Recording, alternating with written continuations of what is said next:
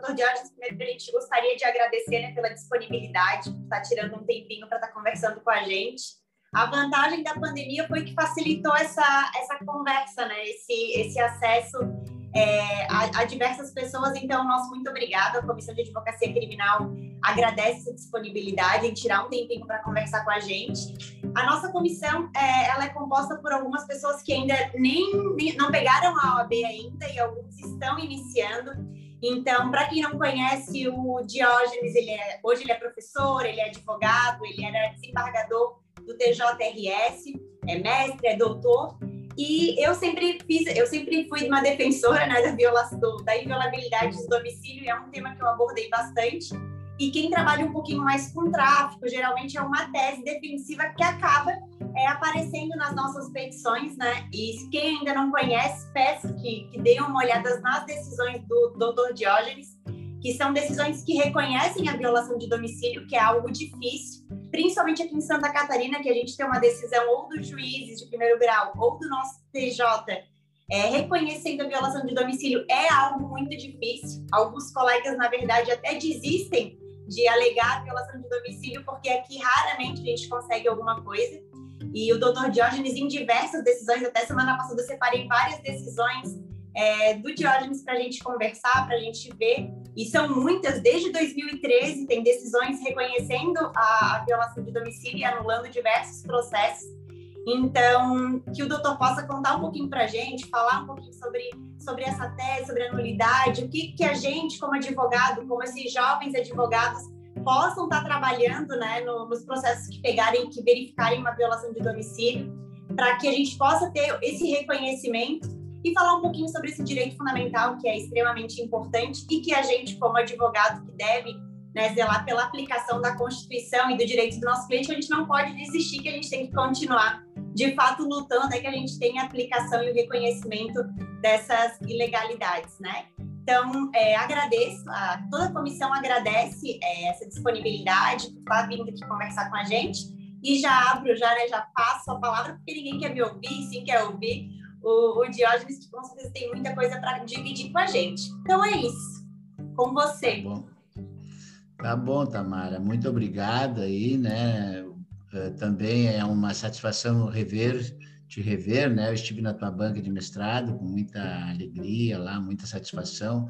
Sou muito amigo do Nereu, né? Nós trabalhamos juntos no tribunal é, eu fui juiz 31 anos, magistrado aqui no Rio Grande do Sul 31 anos, estive 10 anos no tribunal, né? É, e fui advogado também, agora voltei a advogar. E na, só para te ter uma ideia assim de como eu penso, vocês todos assim terem uma ideia de como eu penso, como é que é a minha experiência, eu uh, já dei poucas aulas sobre processo penal, mas na graduação eu dou aula já há 10 anos, né? Eu sou professor titular, assim, digamos, de direito constitucional. Tá? Então, eu que controlo todo o direito constitucional lá na Universidade de La Salle, em Canoas, né? que tem programa de pós-graduação, tem mestrado, doutorado. Né? Também dei aula de processo penal lá, né? No tribunal eu estive 10 anos, né? fui presidente de Câmara vários anos, 5, 6 anos, nem me lembro quanto tempo. É... E estive na quinta Câmara Criminal aqui do Tribunal de Justiça quando ingressei. Depois, a partir de 2012, eu fui para a terceira Câmara Criminal, que julgava tráfico e homicídios. Né? No no, no mestrado, a minha disciplina é acesso à justiça. Né? Então, ela é bem ampla e examina todas essas dificuldades que as partes têm em relação à jurisdição. Né? E não só a jurisdição, mas a, outros temas é, mais atuais, assim, vinculados à temática do acesso à justiça. Então, no processo penal, no direito criminal, né, existem muitas dificuldades é, das pessoas, é, dos cidadãos, né, terem esse acesso à prestação jurisdicional.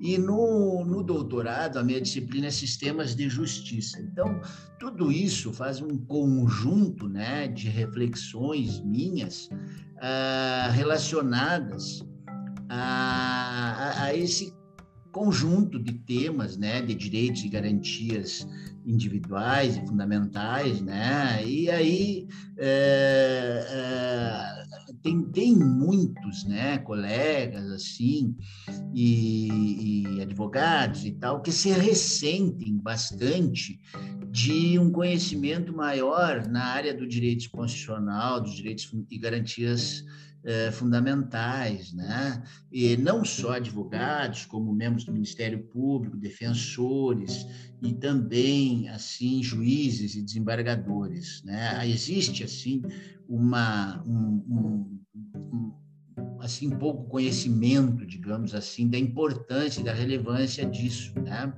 Eh, então em razão desse conjunto meu de experiência na área acadêmica e também profissional, né, de estudos e pesquisas, é que é possível desenvolver todas essas, essas, essas reflexões nos processos né, que vinham à minha frente.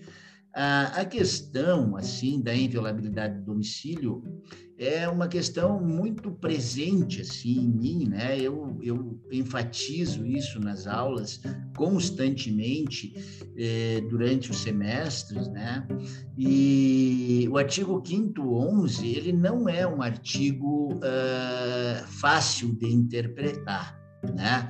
Precisa sim de um conhecimento amplo para conseguir interpretar o artigo 5 Aparentemente é fácil, mas ele não é fácil.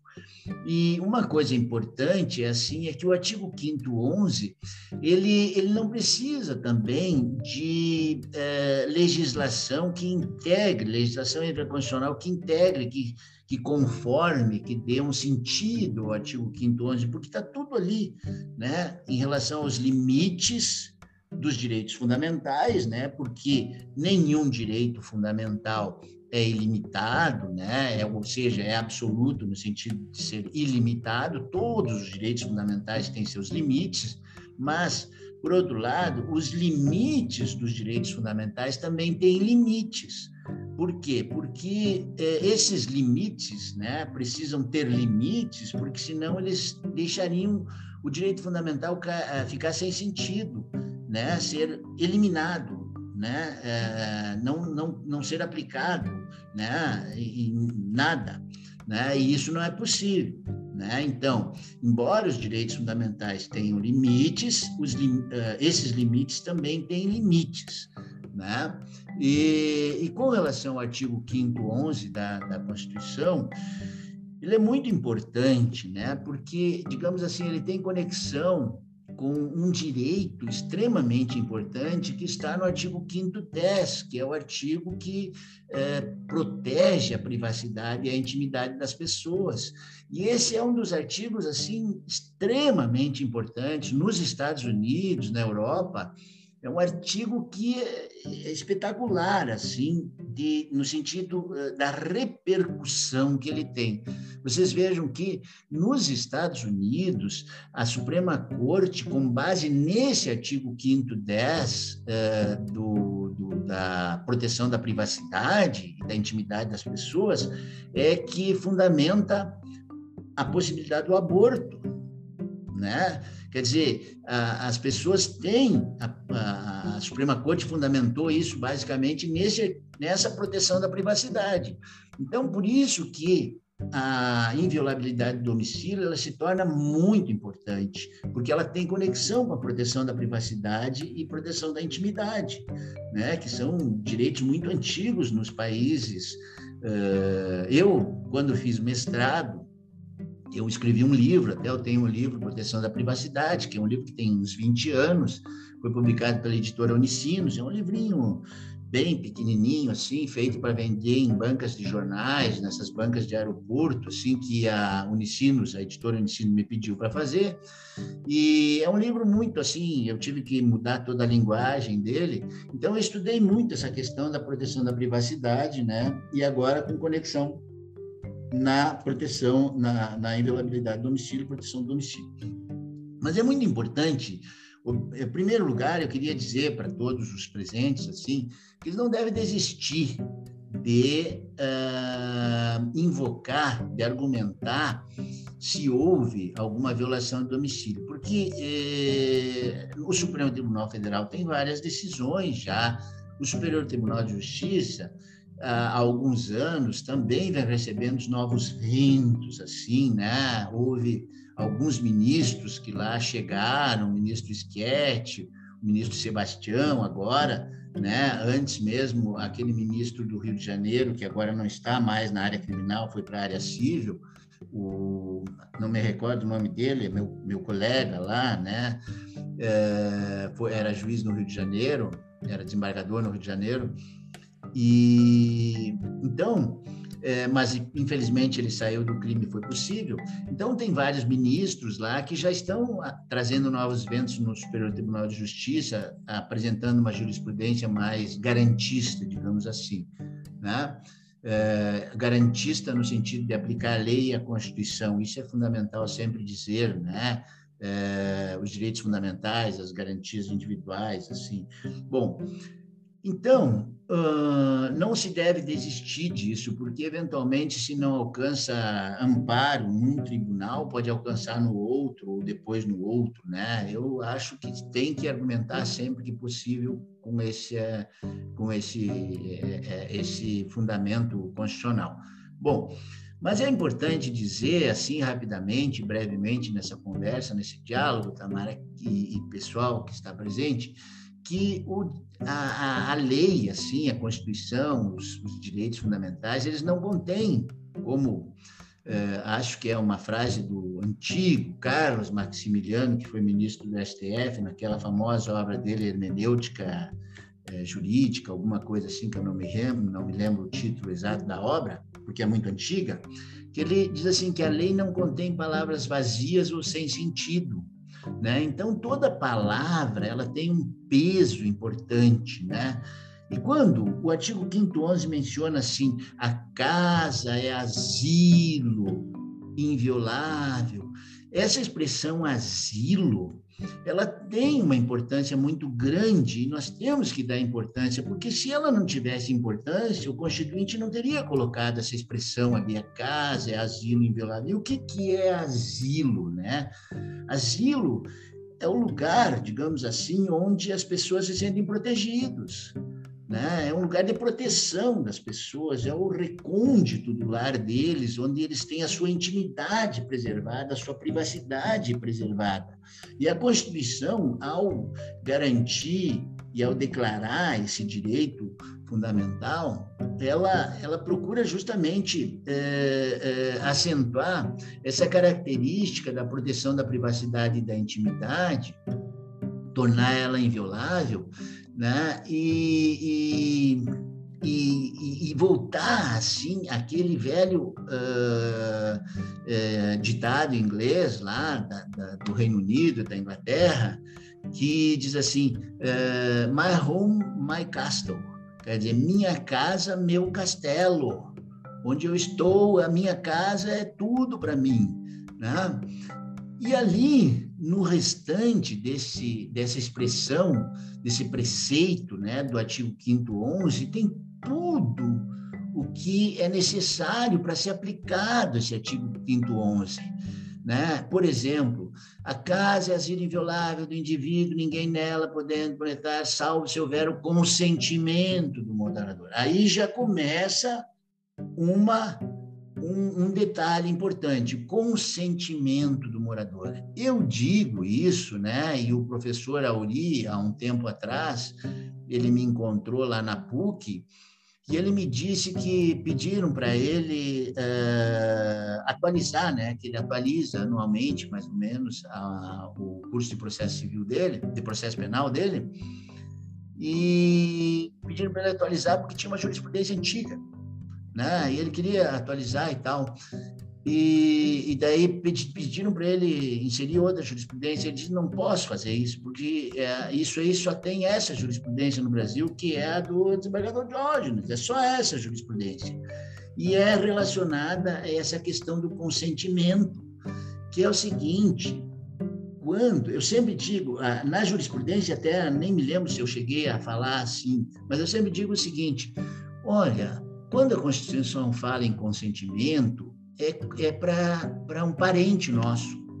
Né? Nós podemos dar o consentimento para um parente nosso entrar na nossa casa, para um vizinho nosso, para um conhecido nosso entrar na nossa casa, ou não dar. Agora, quando se trata de policiais ou agentes públicos, eles têm de seguir o princípio da legalidade, né? Porque o, se trata de um, o, o, inquérito, digamos assim, a investigação toda e tal, ela é um ato administrativo. Então, o agente público ele tem que seguir o que diz a lei. Daí que ele não pode chegar lá na casa de um cidadão numa vila, né? Porque isso eles só fazem numa vila, eles não vão num condomínio de classe alta, num edifício fazer isso, eles só vão numa vila dizer assim: "Ah, nós recebemos uma denúncia de que tem droga aí dentro, ou alguma outra coisa assim. E o senhor deixa nós darmos uma olhadinha?" o, o senhor consente que nós entramos, entramos aí, demos uma olhadinha, o seu filho, parece, o seu neto foi acusado de tráfico, alguma coisa assim.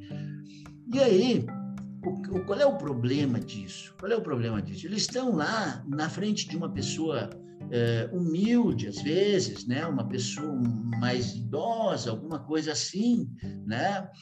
uma senhora, alguma coisa assim, e, e às vezes tem três ou quatro policiais armados. Como é que aquela pessoa vai negar isso? Como é que aquela pessoa vai negar? É muito difícil para aquela pessoa negar esse acesso, porque ela olha assim e vê, ah, tem três, quatro armários ali, né? Digamos assim, né? Eu estou exagerando um pouquinho só para. Tem quatro armários ali, bem armados, né? Que estão pedindo para entrar na minha casa. Como é que... E policiais, como é que eu vou dizer não para eles? Aí deixa entrar. Mas está tudo errado né? Por quê? Porque esse consentimento ele, ele não é para essa finalidade. Quando se trata de agente público, tem de seguir o roteiro legal, procedimental, pedir um mandado de busca e apreensão. Então, o consentimento ele não funciona para aquela situação, tá? O, a possibilidade do agente público ingressar num domicílio é somente através é, quando ocorre um, está ocorrendo um flagrante delito, né? Ou quando, por exemplo, né, para prestar socorro por uma pessoa, uma pessoa, né, ou por um desastre, alguma coisa dessa natureza, que o próprio artigo 511 esclarece. Bom, é, então, é, o, o outro problema do, do, do artigo 511 é justamente esse problema do flagrante. Né? O que, que faz entendimentos ultrapassados, eh, superados, entendimentos assim preguiçosos? Né? O que, que se pensa? Se pensa que naquela ideia do, do, do crime permanente, que essa expressão crime permanente é uma expressão horrível, porque não existe crime permanente né? Não existe. Existe um crime que se prolonga no tempo. Então, por exemplo, cárcere privado é um crime que se prolonga no tempo, mas não é permanente, digamos assim. Um dia vai ter que terminar, né? Então, ele, ele naquele momento do flagrante, ele está se prolongando no tempo, ele não é permanente, né? Ele é um crime que se prolongou no tempo, que, ou alguma parte da doutrina usa a expressão protraiu no tempo, é um crime que se protrai no tempo assim. Bom, é, o problema todo né, da interpretação errada que é feita nos tribunais, aí, a, a quantidade no Superior Tribunal de Justiça, tribunal, todos os tribunais e, e, e juízes de primeira instância, é o seguinte, é que, por exemplo, se depois há a constatação de uh, que aquela pessoa guardava armas, guardava drogas, então está legitimado a invasão do domicílio. Mas está tudo errado. Está tudo errado, porque eu tenho que saber de antemão ou antes, previamente, que lá está havendo um crime. Por isso é que, então, haveria uma situação de flagrante delito e o agente público poderia ingressar. Mas quando que ele sabe antes? Imagine a situação absurda assim.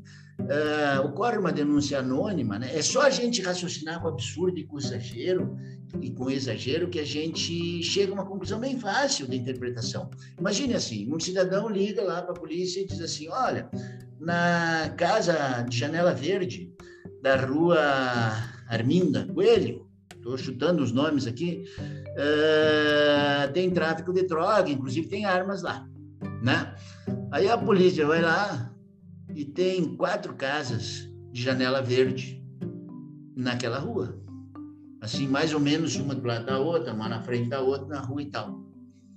A polícia, então, ingressa na primeira, não acha nada. Ingressa na segunda, não acha nada. Ingressa na terceira, não acha nada. Ingressa na quarta, aí acha alguma coisa. Imagina um absurdo disso. Imagine um absurdo disso. Né? Aí então, aí a polícia então estaria legitimada porque ela achou na, na, na, na quarta casa. Mas e na primeira, na segunda, na terceira? Né? Então, é um absurdo esse entendimento.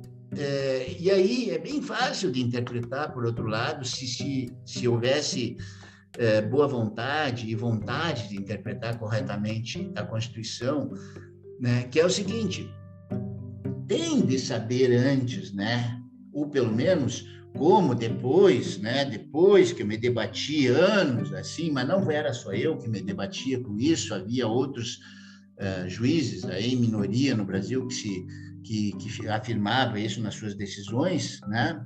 Uh, o Supremo Tribunal Federal, naquela decisão importante lá, ele fixou a ideia das fundadas razões, né? E o que, que são fundadas razões? Também, né? Também é uma expressão assim, fundadas razões. O que, que são fundadas razões? Né? Daí o Supremo diz assim, ah, fundadas razões justificadas a posteriori. Quer dizer o seguinte, a polícia, ele também não diz muita coisa, né?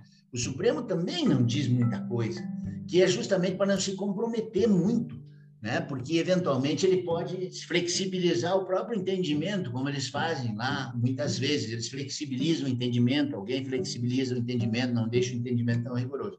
Então, o que, que pode ser fundadas razões justificadas a posteriori? Né? O que, que pode ser isso? O que, que o Supremo quer nos dizer com isso? Esse é um problema. Né? Uh, eu já vi na jurisprudência, lá até estava anotando aqui, que eles falam assim: nos outros contextos, em outras jurisprudências, sobre outro conteúdo, eles falam em causa provável, né? falam em fundada suspeita e falam em justa causa também, além de fundadas razões. Digamos assim, essas quatro coisas, mas tudo justificado a posteriori.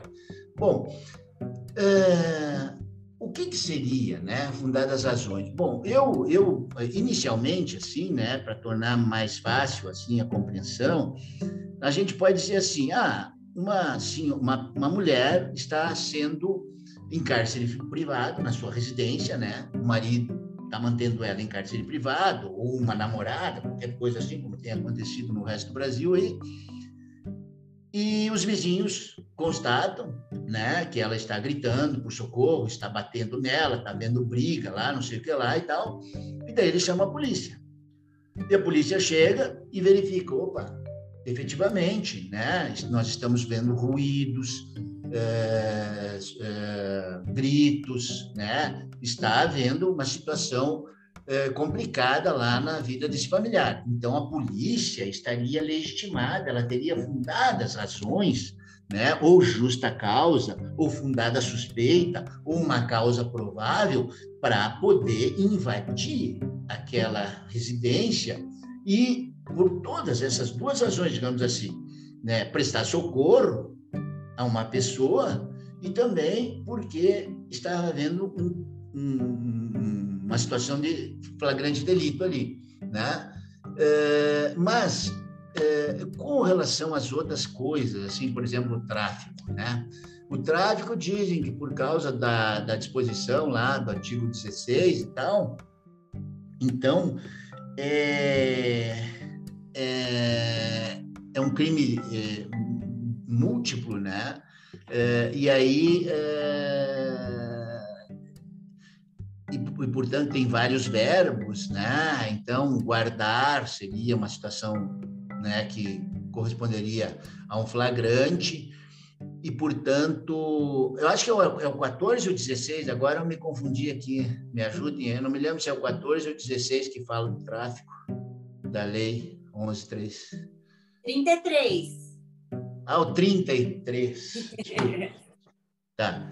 Bom, uh, então, o, o, no caso do tráfico, né, o, aí guardar, né, ter consigo essas coisas todas, seria desculpa, seria então o, flagrante permanente, é o crime permanente e tal. Bom, mas aí o, o, o, agente público ele tem que ter conhecimento prévio de que está havendo uma situação de tráfico lá naquela residência. Como é que ele faz isso? Ele pode fazer investigações, né? campanas, né? fazer relatórios lá para a autoridade policial, né? Aí ele pode obter um mandado de busca e apreensão também, como é normal obter um mandado de busca e apreensão. Agora, eh, se por exemplo eles estão fazendo uma diligência, uma investigação e eles veem e não tem tempo de fazer isso, vem naquele momento que está havendo uma situação de tráfico, né? Eles uh, abordam alguém, alguém né, comprando, uh, identificam a pessoa para depois fazer o seu relatório, né, alguma coisa nesse sentido, né, ou a mesma pessoa não quer dizer onde comprou, mas ela está aportando droga para uso próprio, e eles viram outra pessoa também sair daquela mesma casa e tal, e mesmo que eles não confirmem que tenham comprado lá, né, porque depois eles podem sofrer represálias, a polícia então estaria autorizada a ingressar naquele domicílio. Isso são fundadas razões. Né?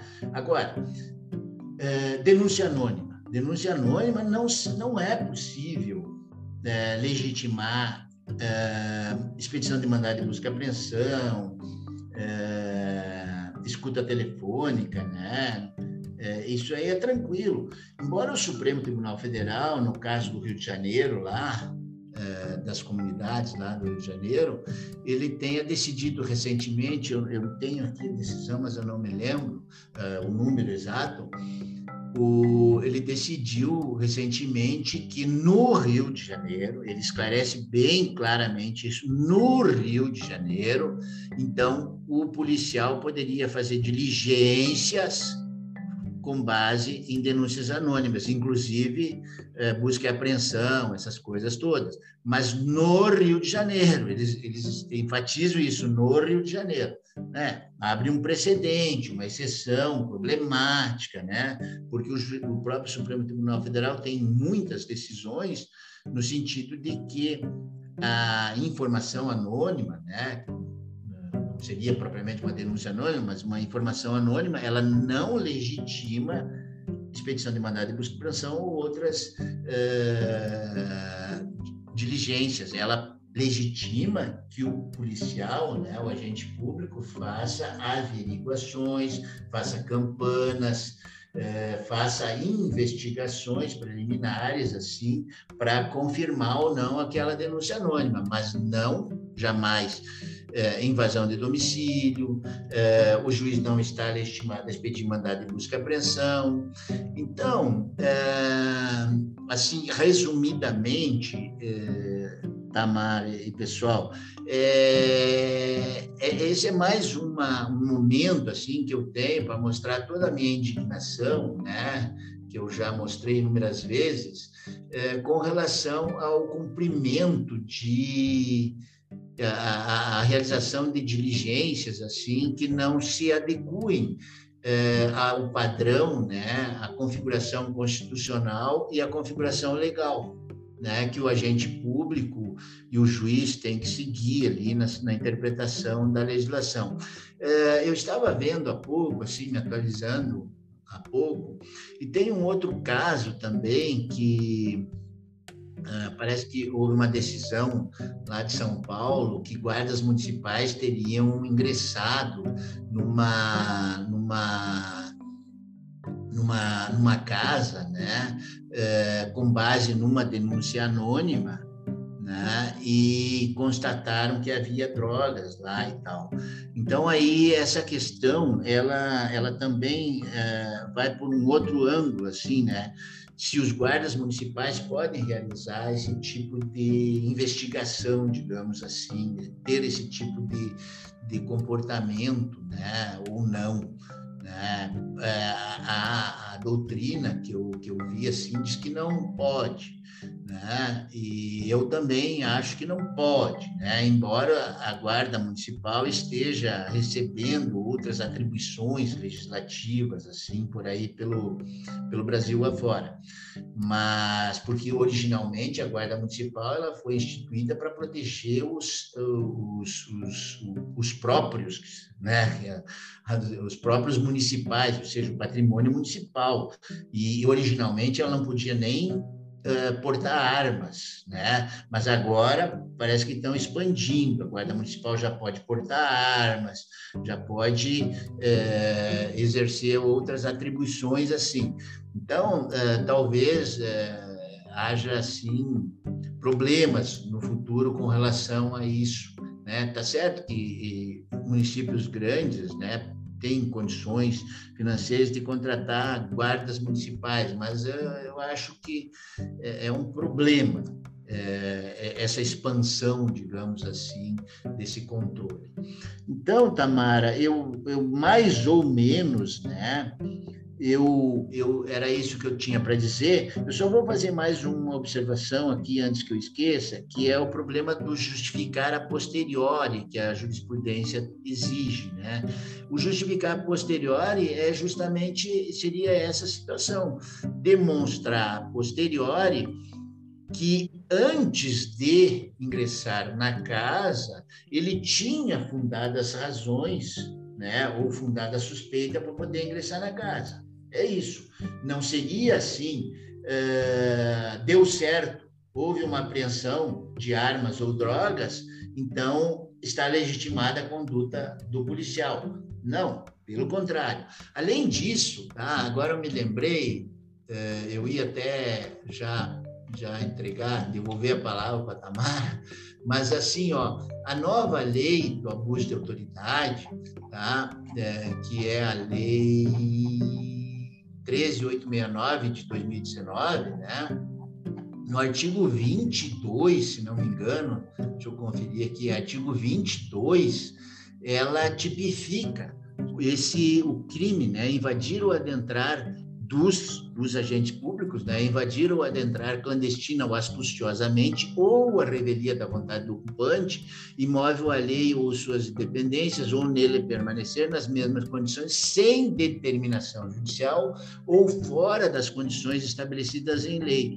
E aí estabelece uma pena de detenção e, e, o parágrafo primeiro incorre na mesma pena aquele que coage alguém mediante violência ou grave ameaça a franquear-lhe o acesso a imóvel ou suas dependências e cumpre mandado de busca e apreensão domiciliar após as 21 horas ou antes das 5 horas.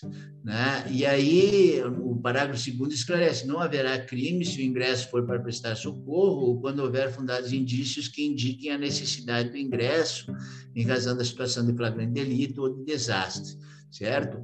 Então, essa lei, a nova lei do abuso de autoridade, ela tipifica esse, esse, esse crime aí pelo agente público. Até não recordo se na lei anterior tinha alguma coisa a respeito disso, mas acho que não. Uh, talvez tivesse, mas eu não me lembro. Eu fiz uma análise na época dessa lei que ela entrou em vigor, até porque eu participei de, uma, de um evento que teve, de um seminário que teve na Escola Superior da Magistratura aqui do Rio Grande do Sul, onde havia mais ou menos uns 10 é, convidados, né? E, e todos esses 10 convidados eram para falar contra a nova lei de abuso de autoridade. E daí eu soube desse evento uns dois, três dias antes, por, colega que estava organizando, e aí eu disse para ele assim, ah, mas vocês vão colocar pessoas todas falando contra a lei da autoridade. Gente tinha policiais, promotores, é, procurador-geral da justiça, não sei, um monte de, de pessoas assim, juízes e tal, né? E ele disse, pois é. E, e daí, um dia antes, mais ou menos assim, ele decidiu me convidar. Eu disse, ah, muito bem, agora em cima da hora tu me convida para participar disso. Tá, tá bem, fui lá. E aí, no início, assim, eu estava conversando com vários lá, inclusive pessoas muito conhecidas no Brasil inteiro aí, e eles queriam saber o que, que eu ia falar, né? Porque eles sabiam que eu ia falar a favor da lei da autoridade. E eles queriam saber o que, que eu ia falar. E eu enrolei eles, né? Porque eu não vou, não vou, eu vou surpreender eles com o que eu vou falar. Eu não vou é, dizer coisas para eles rebaterem o que eu vou falar antes, né? É que nem um advogado, assim, o advogado esconde o jogo um pouquinho ali para poder ter argumentos, né, para surpreender, para fazer a, a, defesa, né? Aí, aí eu fiquei quieto, assim, né? Daí eu fui o terceiro, quarto a falar, assim. E o que que eu falei, né? Eu falei o seguinte, é, que eu sempre digo, repito, reitero, enfatizo, assim, é, todo aquele que exerce uma parcela do poder de direito, ou seja, jurídico, ou do poder de fato, tem de ser controlado. Né? O poder, desde sempre, é, ou pelo menos desde, desde que começou a haver a evolução do direito, né, e particularmente do direito do Estado, do direito constitucional, ele, ele foi paulatinamente é, sendo controlado. Né? Porque se não se controla o exercício do poder, certamente haverá arbitrariedade, abusos e atos autoritários, assim e tal. Porque é, é, é uma tendência humana né, de cometer exageros, de, de ter poder assim, exercer aquele poder de uma forma, é, às vezes até cruel, desumana, né, das pessoas que têm poder. Então, por essa razão, é que a Constituição consagra todos aqueles artigos de direitos e garantias individuais, né, no sentido de controlar o exercício do poder das autoridades públicas, do magistrado. O magistrado tem que fundamentar suas decisões e os policiais têm que observar o princípio da legalidade nas suas ações, observar a lei. O limite é a lei. Eles não estão sendo pagos para fazer coisas é, acima da lei ou contra a lei. Eles estão sendo pagos, né, remunerados e foram orientados para fazer as coisas nos limites da lei. Né? E essa lei do abuso de autoridade é uma lei excelente, né? porque ela tem o objetivo de controlar o exercício do poder daquelas pessoas que estão momentaneamente, temporariamente, exercendo o poder jurídico, uma parcela do poder jurídico ou uma parcela do poder de fato. Né? Que o poder de fato quem exerce é o policial lá que vai cumprir os mandados né, ou prender as pessoas e tal. E o poder jurídico, o juiz, essas outras pessoas que é, têm, cumprem esse, esse, esse papel de exercer o poder. Mas eu já falei demais, uh, Tamara, né? E eu devolvo a palavra para ti aí, fico à disposição se houver alguma pergunta, alguma coisa aí. Até, até só para complementar, né? Tem no Código Penal já há muito tempo tem o crime de violação de domicílio, no artigo 150, que já deveria servir, né? Se fosse o caso. Então, poderia aplicar e até para quem não conhece, em 2016 teve o tema de repercussão geral 280, né, o recurso extraordinário 603, 606, que aí começou a mudar um pouquinho essa realidade de que ah, o policial ele não pode fundamentar o porquê entrou no domicílio só após a entrada, e sim deveria fundamentar é, por que, que violou o domicílio anteriormente. Então, a partir disso, começou a mudar um pouquinho, né? Mudar algumas decisões, e até como Alexandre Moraes da Rosa ele fala, não pode ser um flagrante imaginado, né? Para eu, eu, violar o domicílio de alguém, eu não posso supor que dentro daquele domicílio é, ocorre um flagrante. Eu tenho que ter, ter algo na mão, né? E uma denúncia anônima, a gente chega, a gente vê tanto isso na prática, principalmente nos crimes de tráfico de drogas, e a gente não entende como que isso ainda cola, né? Porque às vezes seria muito fácil a gente policial querer justificar uma entrada no domicílio e lá fazer uma, uma denúncia anônima para poder entrar no domicílio. E isso na prática acontece muito e vai colando. Né? Os juízes vão vai rolando e a gente ora para que lá no STJ, quando é o caso, agora o, o Diógenes não está mais no TJRS, o negócio está mais complicado. Mas para que ali o Rogério Schietti, por exemplo, que tem algumas decisões boas de violação de domicílio, analise de fato o caso, né?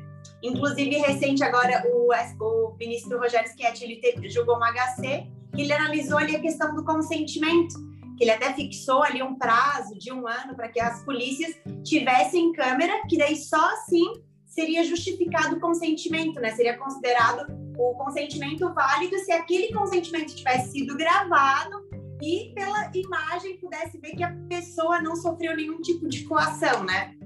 Então. Não, eu é acho, é... eu acho correto usar essa câmera, né? Eu acho muito importante usar câmeras, né, para filmar as atividades, tanto em proteção dos policiais, dos agentes públicos, como em proteção dos cidadãos. Mas eu mantenho aquele meu entendimento com relação ao consentimento, né? O agente público não tem que pedir consentimento para ninguém, ele tem que seguir o que diz a lei, ponto final. Ou ele tem fundadas razões, uma fundada suspeita, para poder ingressar numa casa ou ele não tem, né? Porque vocês imaginem assim, as, as pessoas não se dão conta do que dizem, do que escrevem. Vocês imaginem o, um grupo de policiais chegando na casa de vocês. Eu imagino. O que que vocês vão dizer para os vizinhos de vocês? Assim, ó, porque vai ter provavelmente muitos vizinhos, vizinhos que vocês nem conhecem, nem conversaram, eventualmente, vizinho novo, alguma coisa assim. Daí vocês vão ter que dar explicação para os vizinhos de vocês. Os vizinhos vão acreditar em vocês, o que vocês disserem. Então, o mal já está feito. O mal já está feito. Ah, eles pediram para ver se tinha droga aqui, que fizeram uma denúncia anônima e não tinha droga. Aí o vizinho vai. Hum, Aham, vou acreditar em ti, alguma coisa assim. O mal já está feito, então não pode, não pode, não pode, não pode, não pode. Eu acho que não pode. Esse, essa, esse entendimento aí, eu não concordo, não vou concordar nunca. E, e, e a, a, gosto muito do ministro Schietti, né? Conheço ele pessoalmente, já estive com ele. É, algumas vezes, várias vezes, e gosto muito dele, assim, mas eu não concordo com ele, infelizmente. Embora eu acho que ele é assim um dos melhores ministros, talvez o melhor, não sei, lá do STJ. Ou, me, na... ou menos pior.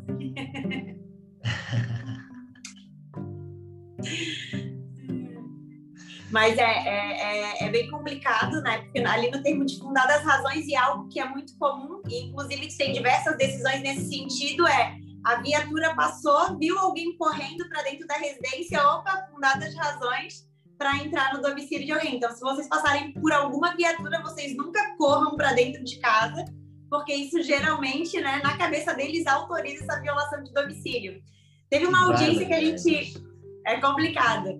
A gente sabe, Tamara, nesse ponto que tu está falando, você não sabe assim o convencimento que eu tive que fazer para minha assessoria, né? É, quando eu comecei a falar isso para eles, né? Se, tu, se, vocês procurarem, tem bastante decisões minhas, tem várias decisões minhas que eu, eu falando sobre isso, né? Mas eu dizendo para minha assessoria assim, mas me diz uma coisa: se o cidadão vê a polícia e está correndo, por que, por que razão ele corre? Por várias razões ele pode correr.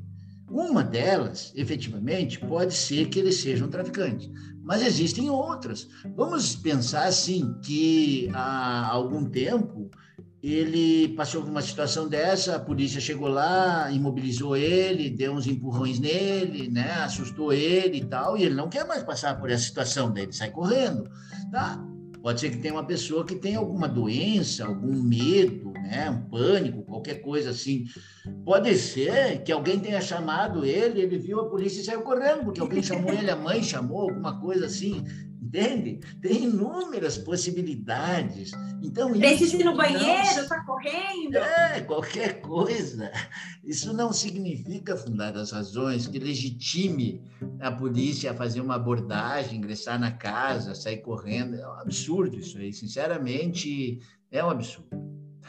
Mas continua, eu te interrompi porque eu achei importante fazer essa observação. Imagina, a gente quer ouvir o doutor, não eu. Teve uma audiência que a gente fez e a gente perguntou para o policial. Ah, mas assim, eles, foi uma situação dessa de entrar no domicílio. Eu falei, então, mas como não tinha nenhum tipo de prova, vocês não pensaram em pedir uma autorização judicial, um mandato? Não, a polícia militar aqui não trabalha com esse tipo de procedimento. Pedir autorização judicial. Então, assim, para eles é algo nem passa pela cabeça deles pedir uma autorização judicial. E claro que isso acontece porque cola, né, o que eles fazem é o tráfico de drogas, essa, essa invasão no domicílio é uma prova rápida que não precisa de investigação, gera processo, dificilmente os juízes reconhecem essa nulidade, então vai porque o judiciário participa, né? Desse, dessa Sim. onda. Então, a partir do momento que começa. É, isso aí, conhecer... isso aí, isso que tu está falando, Tamara, entra no outro tema muito importante que está começando a ser discutido, né? Eu aqui, lá em 2014, 2015, se não me engano, eu dei, eu participei de um curso, acho, seminários, congresso, alguma coisa aqui na Escola Superior de Advocacia aqui da OAB de Porto Alegre, e ali não tinha nada ainda, não tinha lei, não tinha nada, né? Uh, sobre a cadeia de custódia dos vestígios da prova. Né?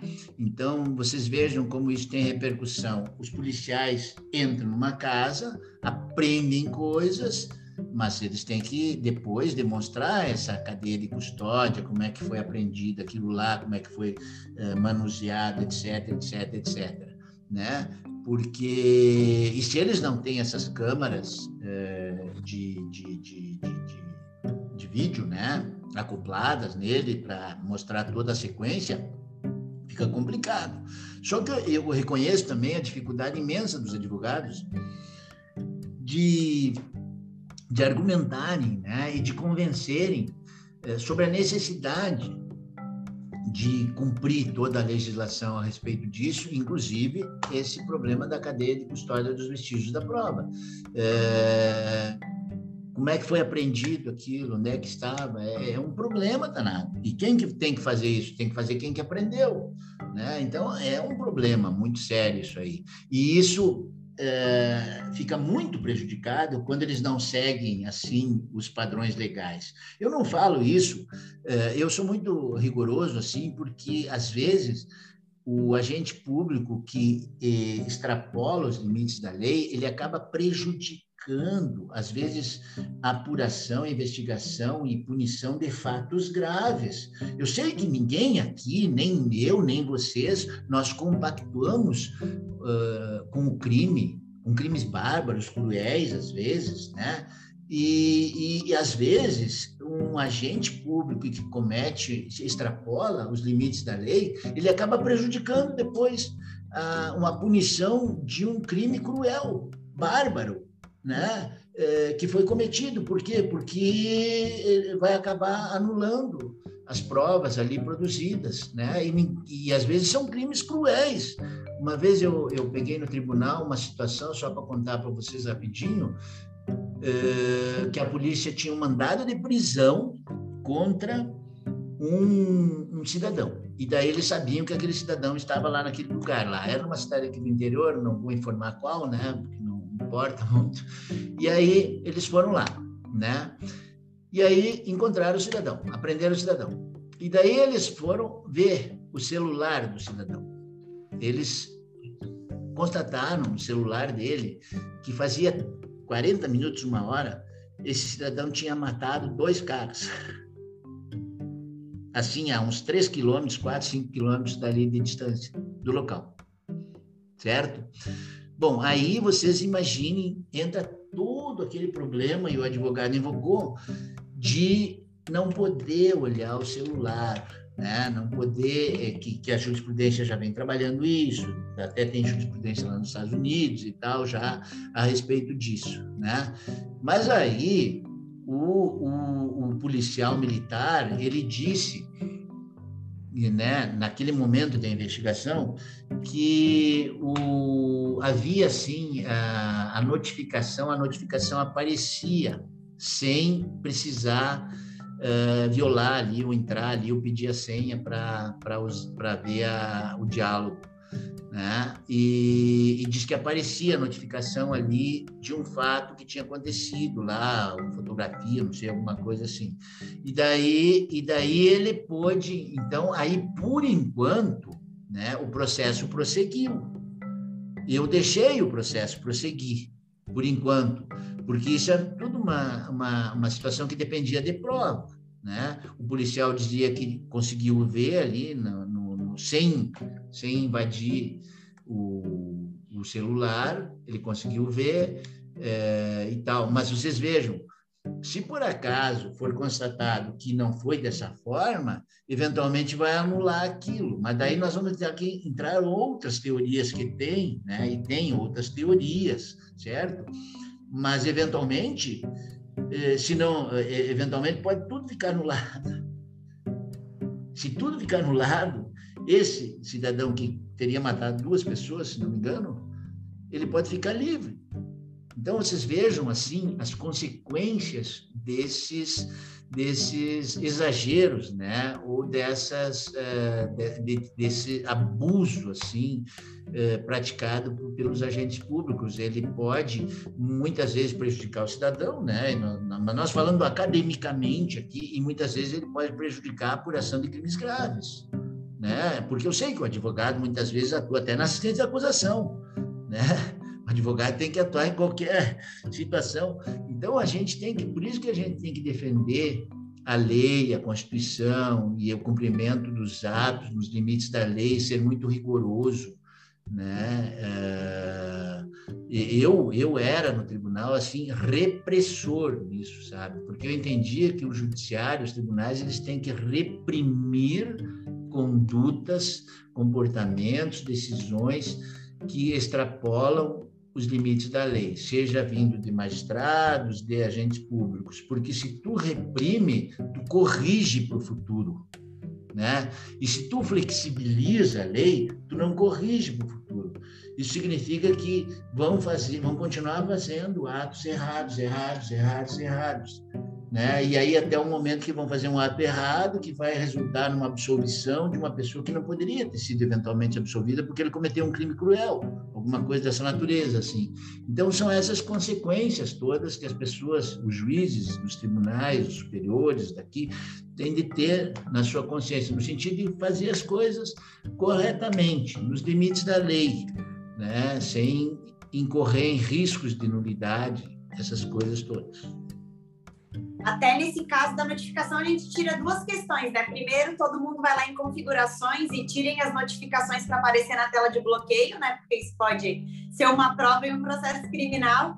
E aí, segundo, até vem uma outra questão do ônus probatório, que daí eu entendo que nesse caso, se a polícia alega que apareceu numa tela de bloqueio, caberia a ela né, ao Estado demonstrar isso no processo judicial e caso não conseguisse demonstrar que isso apareceu de fato em uma tela ali de bloqueio sem precisar acessar, deveria ser né, é, é, analisado isso em favor do réu e ser tirada essa prova do processo, a meu ver. Gente, alguém tem alguma dúvida? Alguém quer fazer alguma pergunta? Alguém quer fazer algum questionamento? Não vai falar, Felipe Jeitens? É o mais falante? Eu escrevi bastante aqui hoje. Estava escrevendo aqui no. É, eu no vi aqui umas, umas, umas uma, aqui no chat aqui eu vi. Eu não quis atrapalhar aqui, mas doutor, muito obrigado, uh, muito obrigado pela sua, pela sua, pela sua fala. É, é incrível isso porque a gente estava estudando algumas decisões suas, inclusive, e faz mais de 10 anos, pelo menos o que eu, até onde eu, até onde a gente foi, que você tem que você tinha esse entendimento e, e hoje, se a gente for discutir essas questões no judiciário, a gente patina e, e, e, e o que há mais de 10 anos era tinha uma certa clareza para o senhor, hoje a gente tem é como se não existisse em algum ponto ali do judiciário. A gente e até e até como o senhor mesmo disse, são questões uh, são questões legais, muitas vezes questões que aparentemente pode até ter uma discussão mais, mais profunda, mas algumas questões que, que não teria porquê. E aí, se eu for entrar, são várias, mas agora, na questão de violação de domicílio, é nos tribunais tem sido muito, muito difícil. Uh, no Rio Grande do Sul, a gente tinha ali a, a nossa terceira Câmara e agora aqui em Santa Catarina é horrível assim para se trabalhar essas questões horrível e, e o que que acontece daí agora você diz você foi você foi convidado para um evento em um evento onde a princípio os participantes eram membros do judiciário em que pelo que indica a, a linha de pensamento também era uma linha de um caráter mais punitivista, de repente. Que que acontece, né? O que que, tá, que que acontece? É como se a gente jogasse em times separados, quando na verdade não, não é, não é para ser uma disputa. Até porque, como o senhor falou, não é interesse do Estado criar uma nulidade para ser vista daqui a quatro, cinco anos. Imagina um movimento de uma máquina. E agora recentemente tivemos um júri em Alvorada que o magistrado ele uma questão que não é referente à violação de domicílio, mas que caminha nesse sentido. Que ele não, o entendimento dele era que se o réu não puder, se o réu não respondesse ao Ministério Público, ele também não responderia às defesas. Ele entendia que o direito ao silêncio, ele diz o parcial do silêncio não era ele ele ele ainda ele explicou para a gente não, eu sei como é que funciona na jurisprudência, mas o meu entendimento é esse. Então, se o réu não responde ao Ministério Público, ele também não vai responder às defesas. Eu falei, doutor, mas, mas o senhor entende que a gente vai voltar para fazer esse julgamento daqui a uns anos? A gente tá, a gente perde, não é não é só tempo, é é, é, o aparato estatal, é, é, é, tudo, sabe? Eu penso, cara, o que que acontece assim? É, é como se a gente estivesse distante de algo que não poderia, não, não poderia ter, ser tão distante assim. Né? É, tem razão, Felipe, tem muita razão, assim. É, lá na minha, na minha disciplina no mestrado, né, de, de acesso à justiça, é, a gente sabe ali aquela famosa obra e pesquisa do Capelletti do Gart, né, a famosa obra Acesso à Justiça dele, né, e tem as três ondas aquelas, né, dos, dos custos, da, das ações e das formas ali. É, são essas três ondas do acesso à justiça que o Capelletti Gart fala. Mas depois dele tem um, um autor britânico, Kim Economides, que ele fala numa quarta onda, que é a do aperfeiçoamento do profissional do direito. Né? O aperfeiçoamento permanente do profissional do direito. E nós estamos, assim, com esse problema atualmente. Eu destaco lá para os meus alunos que esse seria o problema atualmente. Por quê? Porque todos os profissionais do direito, eles têm que se atualizarem permanentemente. Mas aí o que, que algumas vezes acontece? Acontece de, por exemplo, esses, essas pessoas que passam em concursos públicos, eles estudaram muito para passar em concurso público. E depois eles acham que não precisam mais estudar. E daí eles circulam por diversas áreas do direito, por exemplo, direito de família, direito penal, direito civil, né, empresarial e tal, porque as varas, por exemplo, são assim são diversificadas, né? Só que eles não têm as características, por exemplo, necessárias para julgar uh, o direito de família, né? Ou alguns não têm as características para julgar o direito patrimonial e tal, e alguns não têm as características necessárias para julgar uh, o direito criminal, o direito penal, né? E, e eles estão lá julgando. Por exemplo, ele é um civilista, patrimonialista e está no direito penal, eventualmente, por várias razões que ele escolheu às vezes até porque tem menos serviço, às vezes porque não tinha lugar, não tinha vara para ele se classificar em outra, ou na Câmara, no tribunal, e ele está lá. Por enquanto, ele está lá naquele lugar. E aí ele julga isso com aquelas características de um juiz civilista. E, eu, e, e ele não se aperfeiçoa.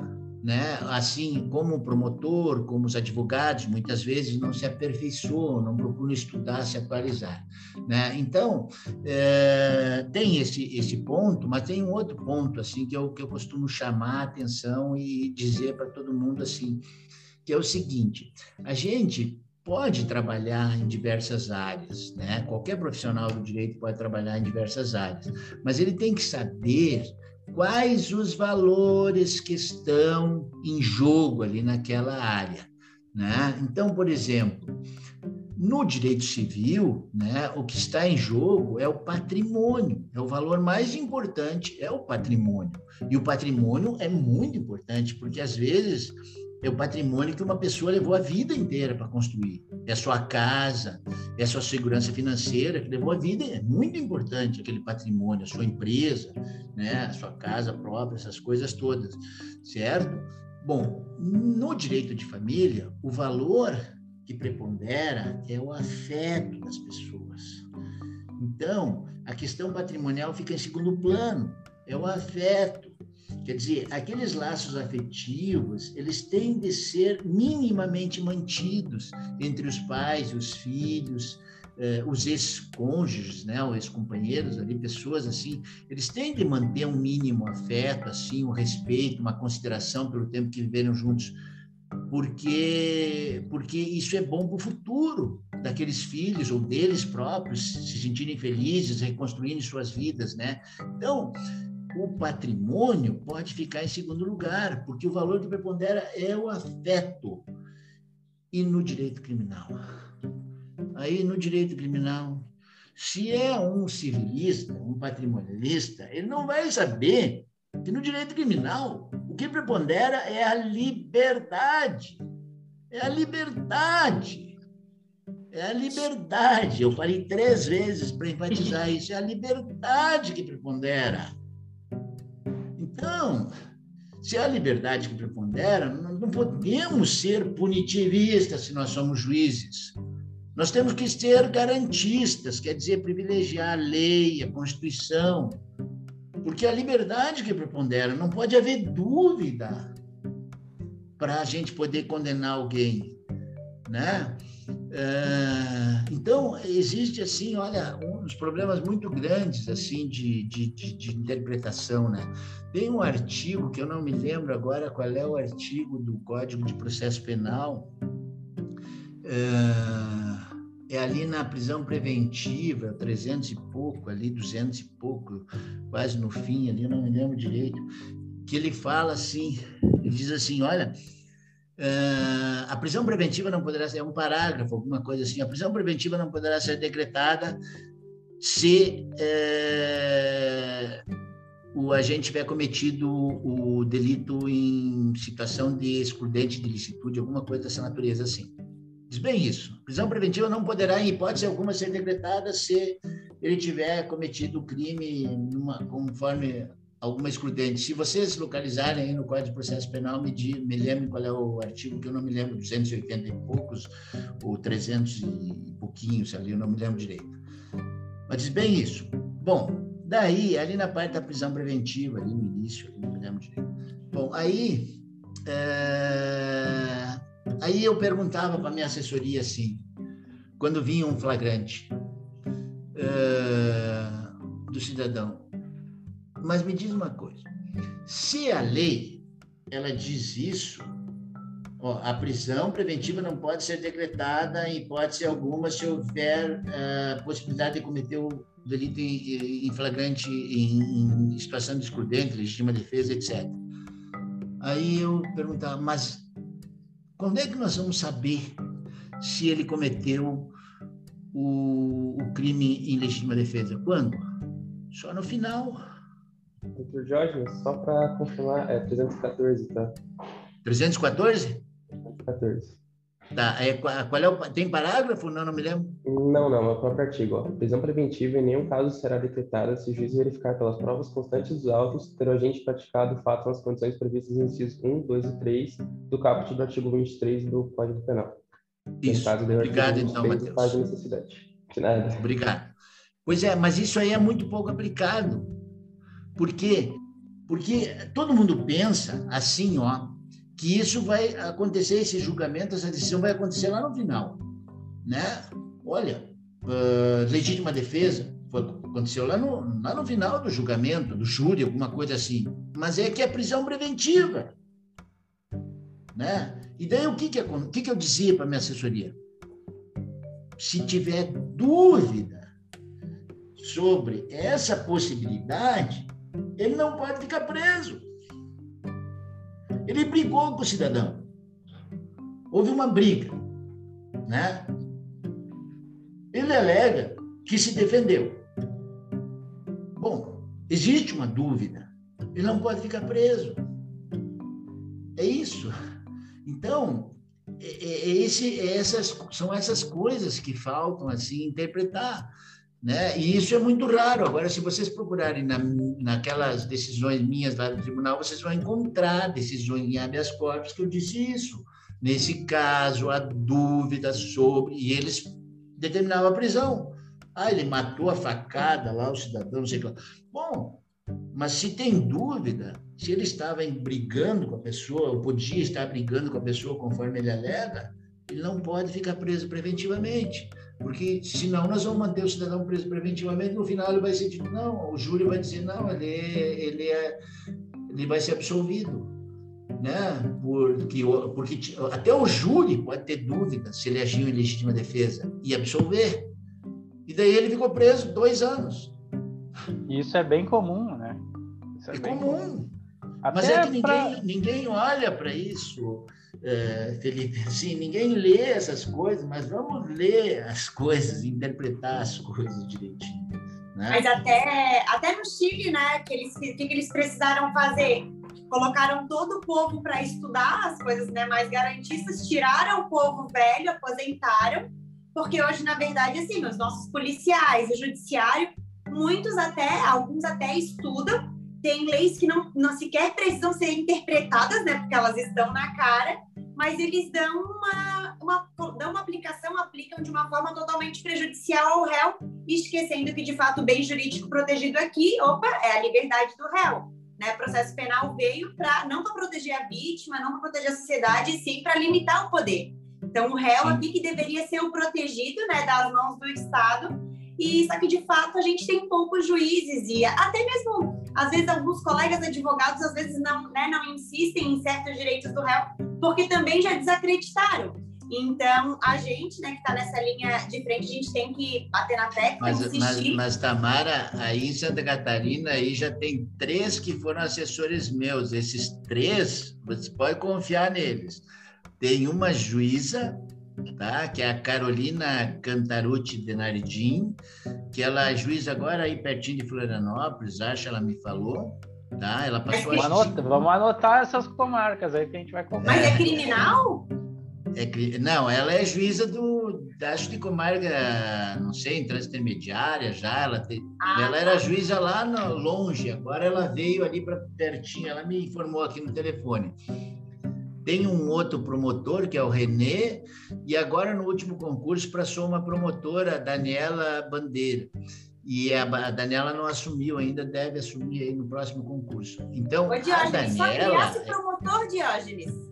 Não, não. É o Renê trabalhou pouco comigo. O Renê até não trabalhou muito tempo comigo, mas ele já era catarinense, tinha passado no concurso para assessor aqui, daí ficou um pouco de tempo aqui no tribunal. Mas a, a, a, a Carolina, ela trabalha comigo desde o estágio, ela trabalhou comigo não sei quantos anos. Depois foi assessora no tribunal também. E, o, e a Daniela também foi assessora no tribunal. É, com certeza, essas duas, o Renê também, mas as duas são extremamente garantistas, assim, e elas vão poder, com certeza, fazer um bom trabalho aí. A, a Carolina, sem dúvida nenhuma, a Carolina, pá, Carolina é, é, fora de série. Se vocês tiverem a oportunidade de, de, de, ter contato, aí vocês vão ver como as decisões dela devem ser muito garantistas, assim. Legal, que bom. Importante. Uhum. Gente, alguém tem mais alguma dúvida? Alguém quer falar alguma coisa? Ah, Bom, boa peço, noite. Peço boa noite.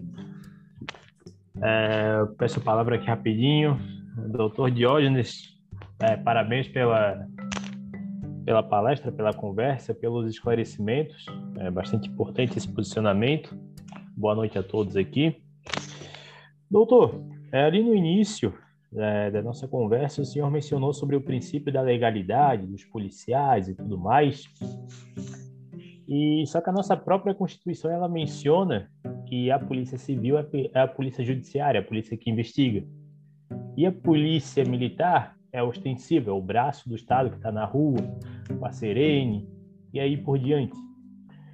Só que não raras vezes, em audiências, em instruções de julgamento, a gente escuta os policiais militares falando o seguinte, ó, nós entramos em determinada residência porque nós já havíamos feito uma investigação prévia e com base nessa investigação nós tínhamos certeza que dentro da residência existia drogas, então por isso que nós entramos. Só que a Constituição ela não prevê a possibilidade de a PM fazer investigação e também não existe uma legislação é, federal trazendo essa possibilidade. E por mais que a gente alegue em alegações finais, em recurso e HC, a maioria dos magistrados e desembargadores fazem vista grossa para isso também, para alguma conduta feita por agentes do Estado sem previsão legal. Então, só é uma pergunta rápida para ver como que o doutor enfrentava isso na época do em que era desembargador e como que pensa hoje ainda a, respeito desse dessa questão.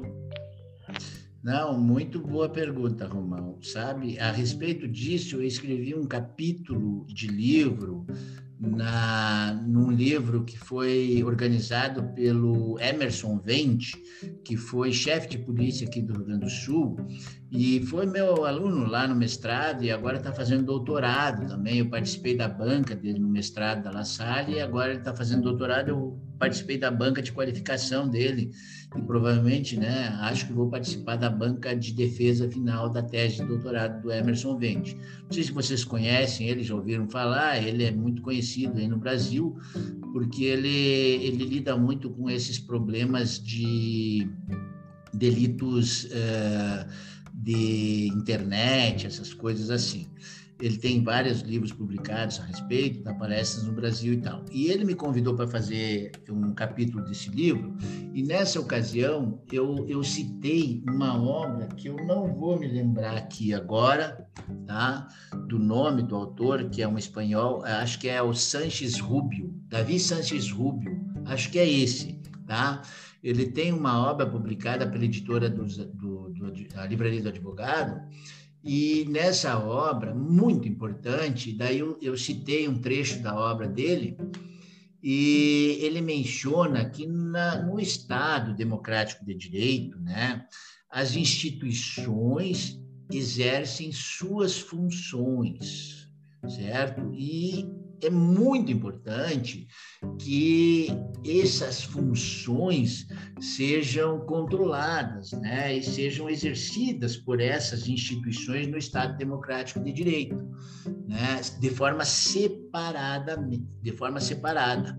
Tá? Então, uh, isso é próprio do Estado Democrático de Direito. Então, por isso que a função ou atribuição da Polícia Civil é a investigação do fato penal, né? enquanto que a atribuição né, constitucional da Polícia Militar é o policiamento ostensivo, é a segurança pública. Né? E por isso que não compete né, à Polícia Militar fazer investigações, ela não tem esse papel, ela não tem esse treinamento, ela não tem essa qualificação para fazer investigações. Né? Quem tem esse treinamento, esse, essa qualificação, e, e, né, é a polícia civil para fazer a investigação.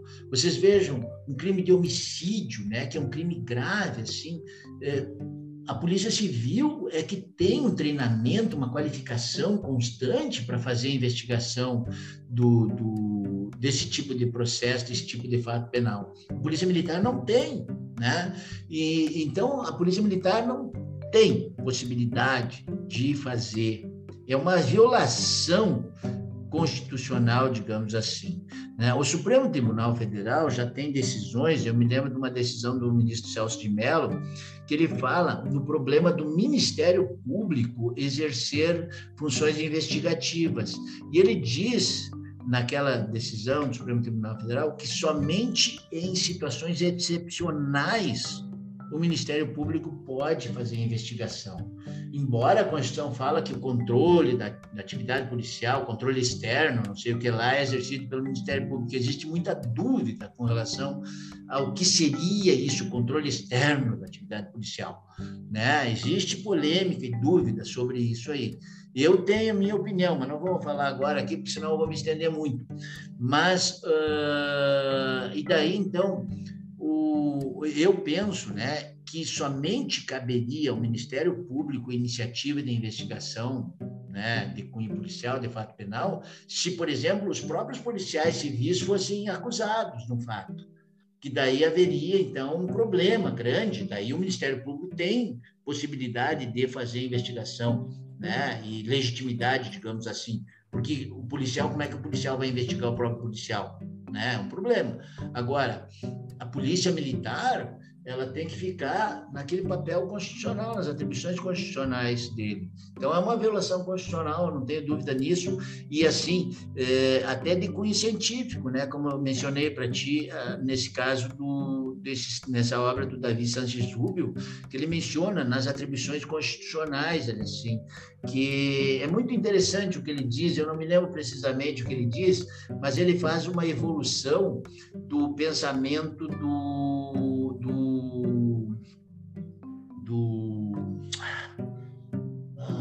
como é que é o nome dele? O, o português lá, o Souza, como é que é o nome dele? Primeiro nome, Boaventura de Souza Santos. O Boaventura de Souza Santos tem, um, tem uma, uma concepção a respeito desse problema que ele, que ele revela. E o Davi Sanches Rubio e, e, evolui esse problema sobre o papel das instituições no, no Estado Democrático de Direito né? É, porque eu agora não me recordo exatamente, que é muita coisa para recordar, e já faz uns anos assim que eu escrevi esse esse capítulo, né? Mas é, depois se a Tamara me lembrar, eu posso mandar esse esse texto em PDF para vocês. Esse livro já foi publicado há vários anos, então não tem problema mais, não tem mais direitos autorais. Eu posso mandar para para Tamara depois. É só ela me lembrar e, e me cobrar que que daí eu mando para ela e, e, posso distribuir para você sem problema nenhum. É muito interessante assim esse tema. Mas obrigado é, pela pergunta.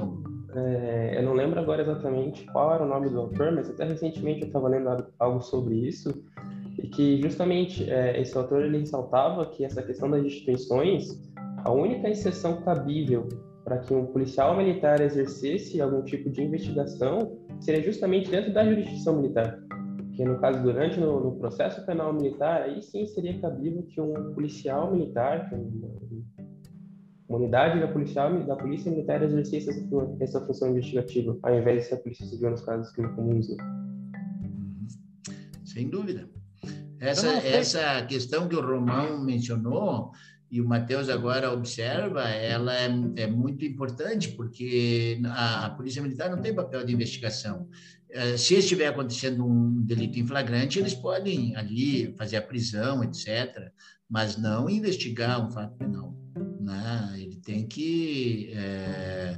E outra coisa, se a gente levar para essa jurisprudência do Supremo Tribunal Federal, que fala das fundadas razões justificadas a posteriori, não basta ele dizer assim, Romão, ah, que a que a, assim que eles fizeram investigações várias antes, assim, eles já sabiam que havia. Não basta isso.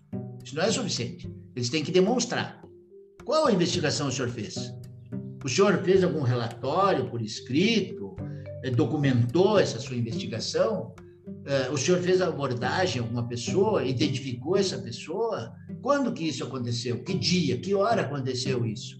Né? Aí sim, isso seriam fundadas razões, né, é, justificadas a posteriori que legitimariam ele numa, numa situação de flagrante a invadir um domicílio. Mas isso não satisfaz, essa argumentação dele não satisfaz. Ah, nós fazíamos, nós fazíamos. Isso aí é, é raciocínio de trás para frente, sabe? Uma vez, quando eu era advogado, pessoal, só contar para vocês bem rapidinho aqui, eu era advogado e daí tinha advogado de banco, né? Muitos anos isso.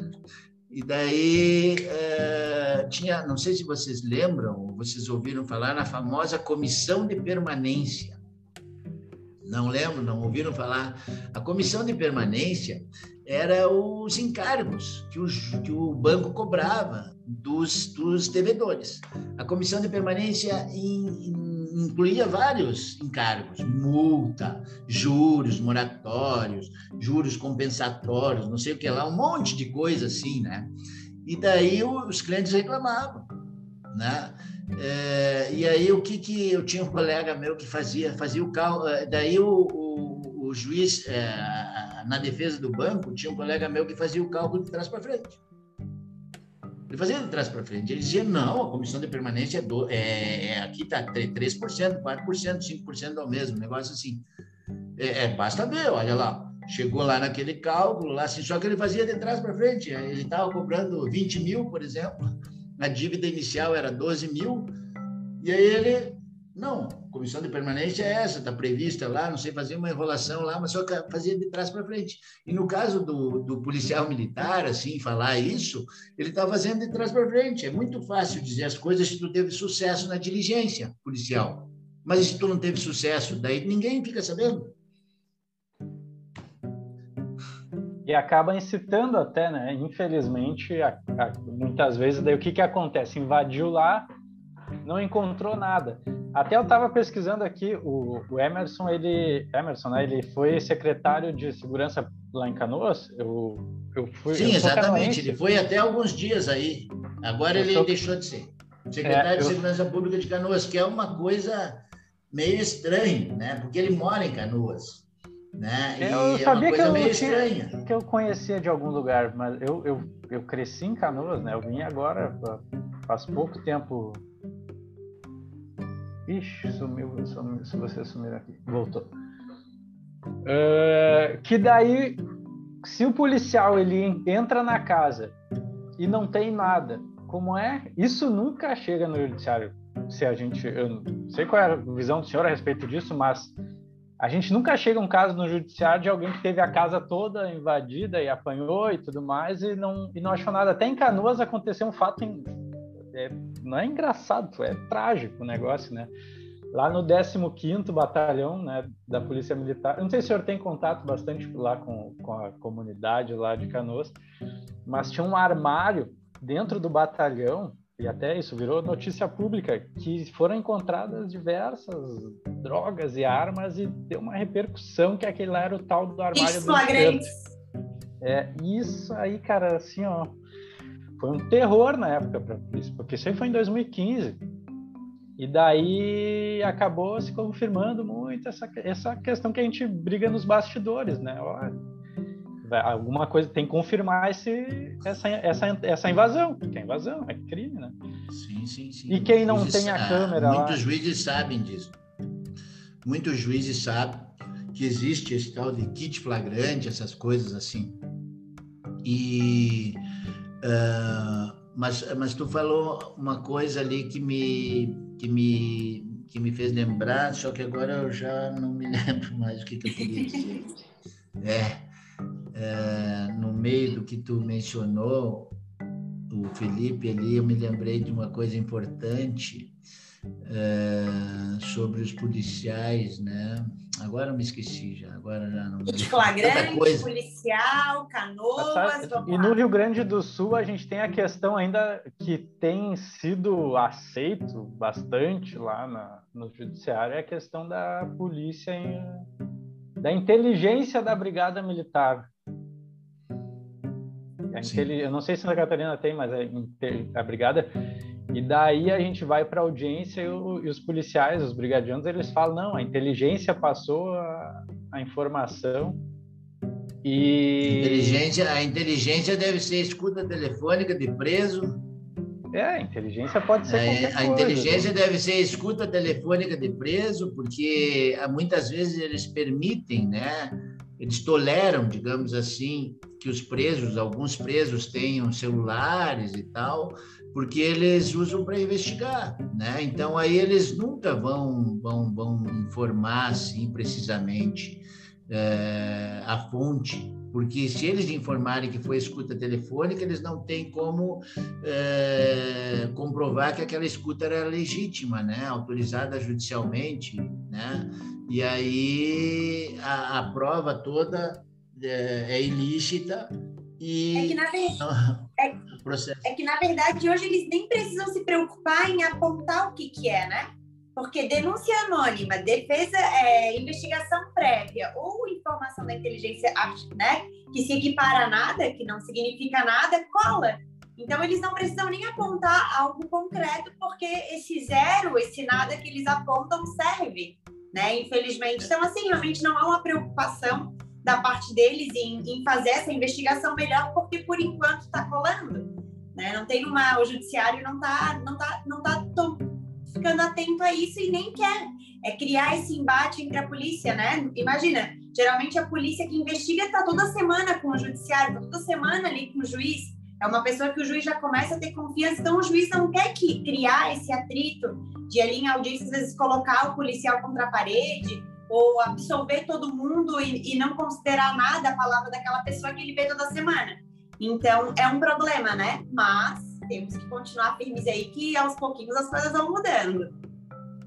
Mas é que nem Esse o Diógenes é falou, a gente, a gente faz, a, a gente tem levado na, num trabalho de desconstrução da, da, da tal investigação prévia, das denúncias. Tá, mas houveram escutas telefônicas, houveram quantas denúncias, tem, teve acesso, porque senão Aí é que tá, a, é que a gente percebe muito que quando o advogado também ele leva isso, porque se, se passa isso de forma genérica no processo, na instrução, e o advogado não tenta fazer uma desconstrução, sai condenação tranquilo de tudo isso. Até assim, Felipe, aquela, aquele nosso caso do Rio Grande do Sul, que até para quem está iniciando, né, uma dica daí na advocacia. É, em audiência, a importância de daí dar uma, né, colocar o policial um pouquinho contra a parede, o advogado, para pegar ele na, nessa defesa, nessa investigação prévia. Teve um caso que o, o nosso cliente correu para dentro de casa e tudo mais, e em, em audiência, os policiais eles já tinham falado no inquérito policial que tinha investigação prévia, e aí a gente perguntou, né? Ah, quando é que investigou? Não investigou? Ah, não, não fui eu, meu parceiro. Daí pergunta pro parceiro, o parceiro também não foi.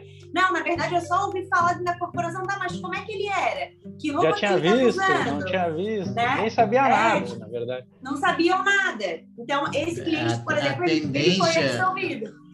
É, exatamente, a tendência é a absolvição. Se, se, se é, seguir esse esse roteiro de argumentação, assim, a tendência é a absolvição. É, porque... mas teve, teve outra, né? A gente não levou ele para audiência. Porque daí o que, que acontece? Eu vou abrir o jogo, o senhor tá, tá aí, vamos abrir o jogo. A gente leva para audiência, o que, que o magistrado faz? Ele fala para o policial, ô seu policial, esse fulano aí que o senhor está dizendo é aquele que está ali na câmera? É o que está ali na imagem? O policial fez o reconhecimento, é condenação. A gente usou ali a questão é, mas legal isso aí, também. Felipe, o, o, o, é, o CNJ está fixando é, determinadas diretrizes com relação ao reconhecimento, identificação, né, do, do acusado, porque existem muitos equívocos, muitos erros, muitas injustiças, né? Existe lá um grupo de trabalho que está tentando é, levar adiante um, uma diretriz do CNJ para todo o Brasil a respeito do reconhecimento de pessoas acusadas, né? não pode ser feito dessa forma. E, e com relação a essa, a essa a linha assim, de, de, de, de de, de, de, de, interrogatório, digamos assim, de, coleta de depoimento do juiz, tem o artigo 212 do Código de Processo Penal, né, que eu também me debati durante anos aqui, e o tribunal e os tribunais superiores, eles fixaram aquele entendimento errado do prejuízo, né? É, o, agora, parece, a semana, duas semanas aí, houve uma decisão do ministro Sebastião Reis que anulou um, um, julgamento de uma juíza lá de São Paulo, porque ela teria feito 257 perguntas para as testemunhas ali e tal, e, a, e o Ministério Público fez 50 perguntas, enquanto que a juíza tinha feito 250 e poucas. Eu tenho essa decisão aqui, depois se a Tamara me cobrar, eu posso mandar para ela eh, também. Mas o, o para vocês terem uma ideia, né, eu em 2008 era juiz do Juizado Especial Criminal do Foro Regional Tristeza aqui em Porto Alegre e ia entrar em vigor a lei que modificou o artigo de reforma do Código de Processo Penal, que modificou o artigo 212. E aí eu já tinha mais ou menos conversado como é que ia ser o meu entendimento, né? E a promotora, que agora é procuradora de justiça aqui já, ela foi lá conversar comigo, pediu para conversar comigo. E eu disse: não, eh, ela queria saber como é que ia ser o meu entendimento da lei. Eu disse: não, mas como eu já mencionei, eu não, agora eu não faço mais perguntas. Eu abro a audiência e passo a palavra às partes que arrolaram ali, façam perguntas, e no final, eventualmente, eu faço alguma pergunta de esclarecimento, se tiver alguma dúvida ou não. Né? Vai ser assim. E a promotora olhou para mim e disse: Ah, era só isso que eu queria saber de ti, Diógenes, tal, e saiu bem feliz da vida. Nunca aconteceu nenhum problema a promotora exerceu o papel dela, com a qualificação dela, né? E de fazer as perguntas, a defesa fazia e tal, nunca teve nenhum problema. Eu chego no tribunal, eu fui promovido em 2011, né? Uh, eu chego no tribunal e aí examino centenas de recursos contra comportamentos assim eh, protagonistas dos magistrados né, que eu anulava tudo, a gente anulava tudo, mas daí chegou lá nos tribunais superiores, principalmente no STJ e também no STF, eles criaram a tese de que deveria comprovar o prejuízo, que é um absurdo. Né? É o condenado é... já é um bom sinal de prejuízo, né? pois é, mas aí agora, esses dias, agora no início do mês de maio, teve essa decisão do ministro Sebastião Reis, que anulou. Já é uma luz. Só que aqui no Brasil, né, as coisas demoram muito para nascer, sabe? É um parto de elefante, assim. Por é. exemplo, é. eu, desde 1990, e eu sou juiz desde 1989, eu era juiz, né, desde 1989, meu concurso. 90, quando veio a lei dos crimes hediondos, eu nunca, em nenhuma decisão minha, disse que era constitucional ah, não que o, que o acusado não progredisse de regime. Nunca disse isso. Nunca, nunca, nunca, nunca, nunca.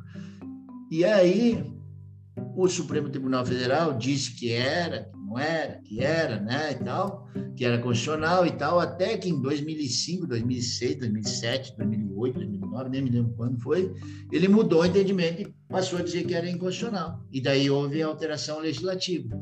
Então, as coisas aqui no Brasil são complicadas, difíceis, assim, de, de nascerem, as mudanças. Mas a gente tem que continuar lutando, né, para que haja é, uma conscientização, né, estudando.